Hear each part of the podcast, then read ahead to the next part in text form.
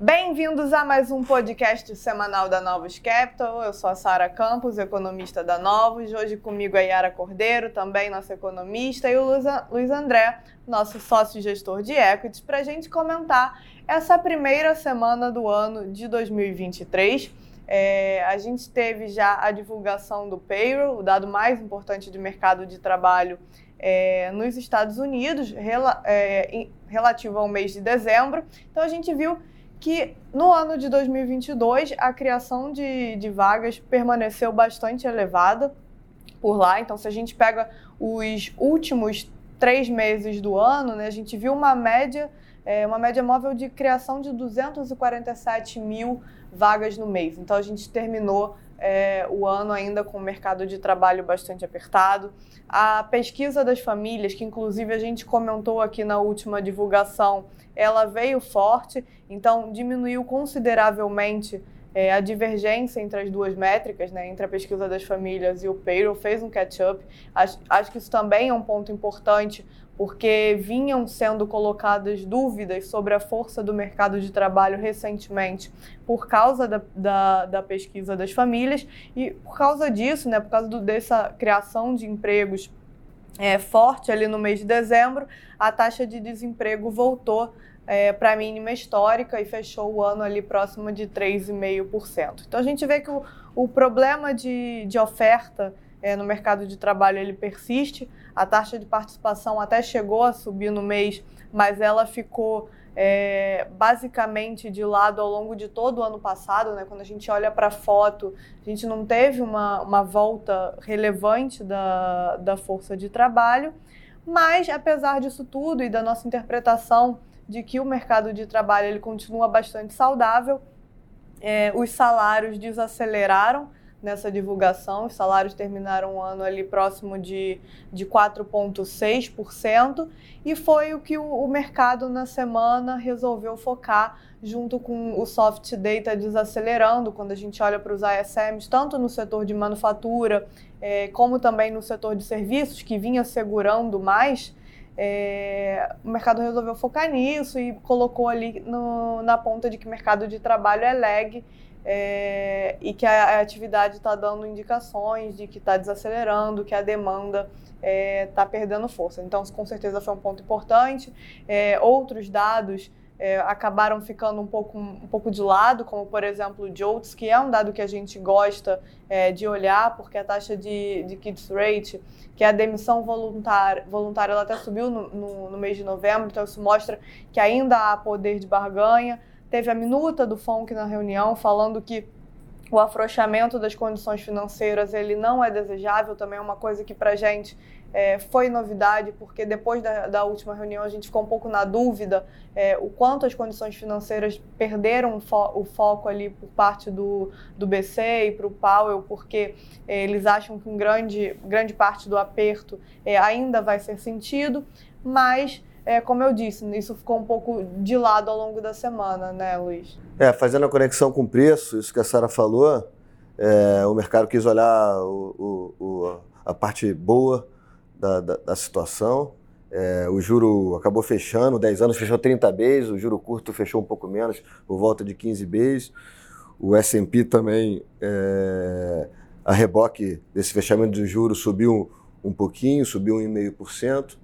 Acho que é isso, o mercado está querendo olhar pelo, pela parte positiva, atividade é, enfraquecendo e na margem e a parte de, de, de emprego, de preço, de, de salário, é, melhorando. Né? Isso, até para complementar, a gente também teve durante essa semana a inflação na Europa, que veio abaixo do esperado. A gente viu ao, ao longo dos dias né, sendo divulgado do, dos principais países uma desaceleração generalizada do headline, né, a gente precisa é, chamar a atenção disso, puxado ali principalmente da queda por, por causa da queda dos preços de energia. Então, isso também é algo que ajudou aí durante a semana o MUD, já que as temperaturas na, na Europa têm ficado acima do usual para essa época do ano, os reservatórios estão cheios, cheios então como a gente é, também já, já chegou a citar aqui, o, o cenário com a Europa parece um pouco menos negativo do que todo mundo vinha falando há algum tempo atrás. É, fazendo um link com, com, com, a, com a Bolsa, principalmente, o Eurostock subiu 6% aí nesse, nessa animação aí com, com inflação e com o preço de energia cedendo. É, a gente é uma inflação, performance relevante. Energia e também China, né? Porque acaba que a gente continua nessa, nessa tendência de, de reabertura, com a, a continuidade daquelas indicações de que o, a, a parte de viagens vai voltar e o governo também deu algumas indicações para o setor imobiliário.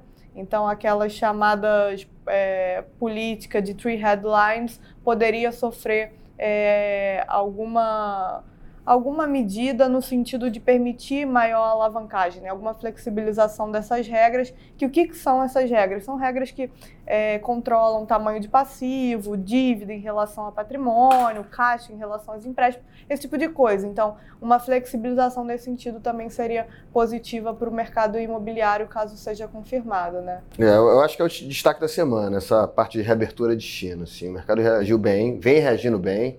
É, a semana não foi diferente da, das, das últimas do ano. É, as bolsas chinesas e asiáticas andaram bem. É, o cobre, que é um ativo bastante ligado a isso também, subiu por volta de 3%. A moeda australiana valorizou por volta de 2%. Eu acho que influenciou também na performance que a gente havia dito da Bolsa Europeia. Eu acho que esse. É, acho que o mercado está olhando muito para isso, essa reabertura de China. E os ativos vêm reprecificando com, a, com uma boa magnitude. Eu acho que é o tema para ficar é, bem atento para esse primeiro TRI. É, o impacto dessa reabertura na China é, na, na, nos dados. Bom, e aí acho que a gente um pouco para o Brasil, né? A gente veio de uma semana ali é, na última semana do ano que tinha se criado uma expectativa um pouco melhor a respeito do governo. É, os mercados tinham dado uma animada na semana passada e a gente virou o ano, iniciou o governo com uma série de episódios ali, de sinalizações que, que deram uma bela virada no humor. Assim, acho que teve logo no primeiro dia né, do ano, é, a MP que prorrogou parcialmente é, a desoneração de piscofins dos combustíveis, né, gasolina e etanol por dois meses, o diesel e o gás LP por mais um ano. É, e aí isso é uma péssima sinalização, né? Assim, a gente. Uma, uma série de coisas. A gente tem a sinalização ruim no sentido de que isso era uma coisa supostamente fácil do governo fazer, porque era simplesmente deixar vencer, você não precisa de congresso, você não precisa de negociação, não precisa de nada. É um imposto que impacta mais as classes mais abastadas do que, do que a parcela mais, mais pobre da população. É, segundo, porque é, parece para a gente que eles estão querendo ganhar tempo para conseguir dar uma mexida ali na política de preços da Petrobras e fazer as duas coisas se netarem para voltarem com esse imposto. Então, por si só, é uma coisa ruim ali de interferência né, na estatal, nesse mercado. E terceiro, acho que porque foi visto como uma, uma perda para o Haddad, né? Assim, o Haddad foi quem verbalizou ao longo da semana passada isso de que você né, precisava fazer isso, que isso era uma parte importante ali da compensação dos gastos elevadíssimos que você vai ter com a PEC e tal. E acabou que a ala política ganhou essa briga. Então deu uma azedada geral ali. Teve também o Carlos Lupe, né, do o novo ministro da Previdência, falando de, re, de rever reforma, aquela, aquela coisa toda. E mas ali no meio da semana veio um monte de bombeiro do governo tentando apaziguar e acabou que a semana deu uma bela melhorada, né, Luiz? Depois. É, se, se o Brasil tá, tá, bem, bem confuso assim. O mercado lendo, tá com dificuldade de ler o Brasil, tá bem confuso. É, e aí os ativos estão à mercê dessa volatilidade extrema, né? A gente começou a semana é, bem pessimista aí com as notícias ruins, como a Yara comentou. A bolsa cedeu bastante, o juro abriu e até o dólar que vinha tradando bem acabou ficando é, bem firme, subindo no início da semana. E nesse final dos últimos dois dias, no final da semana, é, veio, vieram os bombeiros, né? Então o mercado devolveu toda a piora, né? A bolsa acabou fechando é, por volta de 0 a 0. É, o juro é, abriu, mas não uma magnitude tão grande, abriu cerca de 20 vezes e o, o real acabou se valorizando 1% com essa volatilidade extrema. É, eu acho que assim, de político é um pouco isso. A gente teve dados econômicos bem pouco relevantes ali para a semana, né? A gente, o principal foi, foi a produção industrial, mas vem em linha com o esperado e segue mantendo aquela, aquela, né, por dentro, quando a gente olha a dinâmica de que você vai, vai desacelerar um pouco a economia daqui para frente. Falando um pouco da, dentro da bolsa, né, apesar da performance tímida de 1%, é, e a volatilidade extrema, chegou a estar tá caindo muito, depois voltou tudo, é, os ativos tradaram de forma diferente, é, os papéis ligados à China, Vale principalmente andou bem, os papéis domésticos seguem tradando muito mal.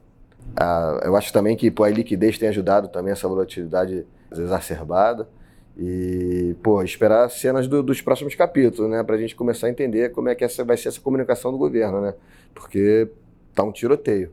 Eles estão prometendo agora que vão vir com pacote de ação, que vão resolver o problema, que vão gastar, mas que vão recompor ali é, receita e tal. E a gente está estamos pagando para ver, no fundo, né? Estamos é. esperando ver se eles realmente agora colocam alguma coisa na mesa, porque no blá blá blá não, não, não funcionou. Eu acho, eu acho que é um cenário assim, nesse primeiro momento a leitura é cenário complicado, confuso, para não dizer ruim, com preço atrativo. Então, acaba, pô, os agentes, a liquidez acaba diminuindo porque é difícil ter posição e a volatilidade acaba aumentando. Acho que o pano de fundo aí do Brasil desse início do ano e do final do ano passado é esse. Então é isso, pessoal. Esperar a cena dos próximos capítulos, olhar também o IPCA aqui no Brasil semana que vem e o CPI, a divulgação do CPI lá fora. O Powell também fala e pode dar aí pra gente alguma indicação do que eles veem de ritmo de alta para a próxima reunião. Obrigada a todos e um bom início de 2023. Obrigado, gente. Tchau. Boa semana.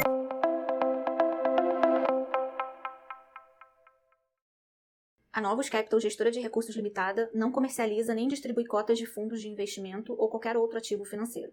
Este podcast não constitui uma oferta de serviço pela Novos e tem caráter meramente informativo. A Novos utiliza informações de fontes que acredita serem confiáveis, mas não se responsabiliza pela exatidão de quaisquer das informações assim obtidas e utilizadas neste podcast, as quais não foram independentemente verificadas. Estas informações podem estar desatualizadas ou sujeitas a opiniões divergentes. Este conteúdo não constitui uma opinião ou recomendação, legal ou de qualquer outra natureza, por parte da Novos, e não leva em consideração a situação particular de qualquer pessoa. A utilização das informações aqui contidas se dará exclusivamente por conta e risco de seu usuário. Antes de tomar qualquer decisão acerca de seus investimentos, a Novos recomenda ao interessado que consulte seu próprio consultor legal.